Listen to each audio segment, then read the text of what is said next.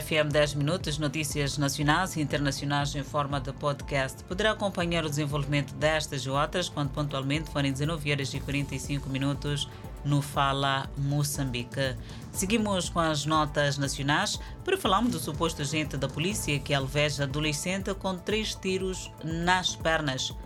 Suposto agente da polícia alveja adolescente de 17 anos com três tiros nas pernas e a vítima está internada e a família queixa-se da alegada falta de acompanhamento do caso. Três balas de uma arma que teria sido direcionada às pernas de um adolescente, alegadamente porque desobedeceu as ordens do agente da polícia para desocupar a entrada da padaria, uma vez que os alunos aglomeravam-se no local após a saída da escola. A vítima está internada e, pela gravidade, foi amputada uma das pernas. Através de um vídeo amador esclarecendo que foi surpreendido com a atitude do agente da polícia.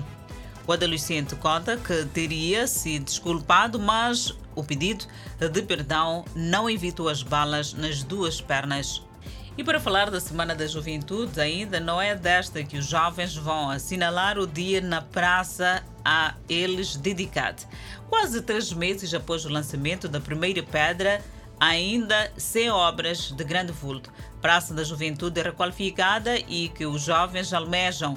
O lançamento da primeira pedra foi em junho deste ano e no terreno, aparentemente ainda sem obras visíveis. Ainda não é desta que os jovens vão assinalar 12 de agosto na praça a eles dedicada. Uma praça bonita e segura, aguardada com muita expectativa no local onde foram retirados vendedores que praticavam venda de produtos diversos durante muitos anos. Seguimos com a página internacional. O Polarnet, de bandeira turca, atracou no porto de Derince, no Golfo de Izmit, depois de partir de Chernomorsk a 5 de agosto, carregado com 12 mil toneladas de milho. O primeiro navio a partir da Ucrânia, o Razon, com bandeira de Serra Leoa, que partiu a 1 de agosto, ainda não chegou ao seu destino no Líbano e estava ancorado na costa sul da Turquia no domingo. Enquanto isso, mais dois navios transportando milho e soja partiram dos portos ucranianos do Mar Negro esta segunda-feira, informou o Ministério da Defesa turco. O Sagura deixou Izni transportando 11 mil toneladas de soja para a Itália e o Arizona chegou a Chornomorsk com 48.458 toneladas de milho com destino a Eskerderum, no sul da Turquia. Um total de 10 navios já foram autorizados a navegar sob o acordo de cereais entre a Ucrânia e a Rússia que foi intermediado pela Turquia e pelas Nações Unidas, oito de saída e dois com destino à Ucrânia. Quatro navios que deixaram a Ucrânia no domingo devem ancorar perto de Istambul na noite desta segunda-feira, disse o Ministério da Defesa. Eles devem ser inspecionados na terça-feira. Sob o acordo, os navios que saem da Ucrânia são verificados por funcionários dos três países e da ONU para garantir que transportam apenas cereais, fertilizantes ou alimentos e não quaisquer outras mercadorias. Os navios de entrada são verificados para garantir que não estejam carregados de armas. Lançadores de foguetes russos. Em uma análise, o Ministério da Defesa da Grã-Bretanha diz que a invasão russa, que começou a 24 de fevereiro, está prestes a entrar em uma nova fase, na qual os combates mudariam parte de uma linha de frente de aproximadamente 350 quilômetros que se estende perto da cidade de Zaporizhia para Kherson, ocupada pelos russos. Essa área inclui a usina nuclear de Zaporizhia, que foi atacada no sábado. A operadora da usina nuclear da Ucrânia disse que o bombardeio russo danificou três monitores de radiação ao redor da instalação de armazenamento de combustíveis nucleares usados e que um trabalhador ficou ferido. As forças russas ocupam a central elétrica há meses. Soldados russos se abrigaram em bunkers antes do ataque de sábado. Nos últimos quatro meses, a Rússia se concentrou em capturar a região de Donbass, no leste da Ucrânia, onde os separatistas pró-Moscou controlaram alguns territórios, como repúblicas autoproclamadas por oito anos. As forças russas fizeram progressos graduais na região ao lançar ataques com mísseis e foguetes para reduzir os movimentos de combates ucranianos em outros lugares. Caminhões de combustível foram vistos a entrar numa passagem de carga pela primeira vez desde que as passagens com a faixa foram fechadas semana passada, provocando uma escassez de combustível que paralisou a única usina de Gaza no sábado. Segue-se um acordo de cessar-fogo entre Israel e militantes palestinos para encerrar três dias de combates. A fábrica deve retomar as operações completas esta segunda-feira.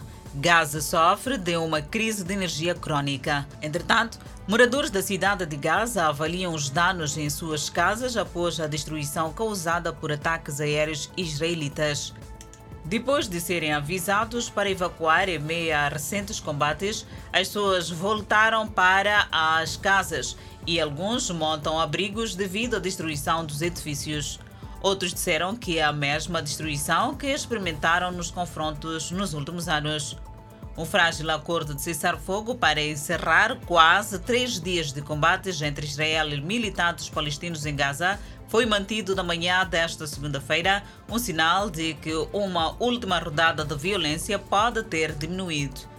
O surto foi o pior confronto entre Israel e grupos militantes de Gaza desde que Israel e os governantes do Hamas de Gaza travaram uma guerra de 11 dias no ano passado, aumentando a destruição e a miséria que atormenta a faixa de Gaza bloqueada há anos.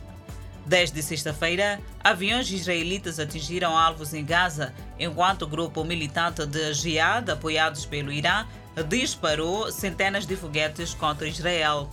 Ao longo de três dias de combates, 44 palestinos foram mortos, incluindo 15 crianças e 4 mulheres, e 311 ficaram feridos, disse o Ministério de Saúde palestino. 52 km quadrados de floresta perto da cidade bósnia de Trembis eh, sobe incêndio que ameaça atingir residências. A equipa de bombeiros usou helicópteros para combater o incêndio, mas não conseguiu contê-lo, o que foi necessário solicitar mais helicópteros da vizinha Sérvia. De acordo com Milos Vukorovic, bombeiro local, as chamas estão a espalhar a uma velocidade extrema devido aos ventos fortes e ao clima seco. Semanas se passaram sem uma gota de chuva nos Balcãs e as temperaturas ao longo de julho e agosto foram extremamente altas, mesmo para os padrões locais, onde os verões são geralmente quentes, com temperaturas diárias na casa dos 40 graus centígrados.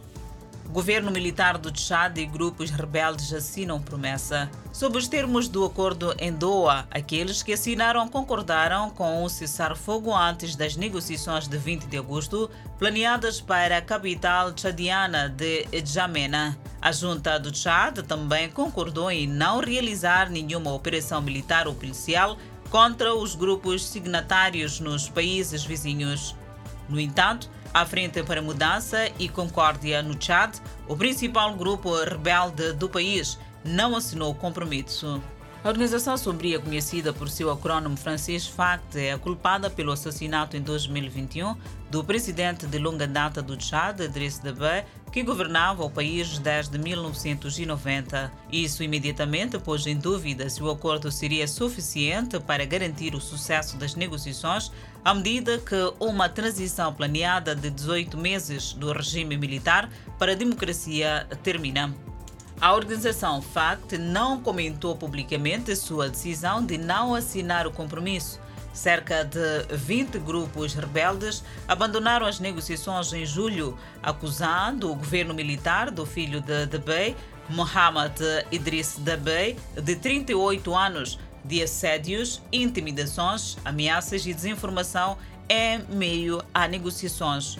Rebeldes pediram que Debey declare que não vai concorrer nas próximas eleições, embora a junta militar tenha insistido que isso só pode ser decidido nas negociações de diálogo nacional.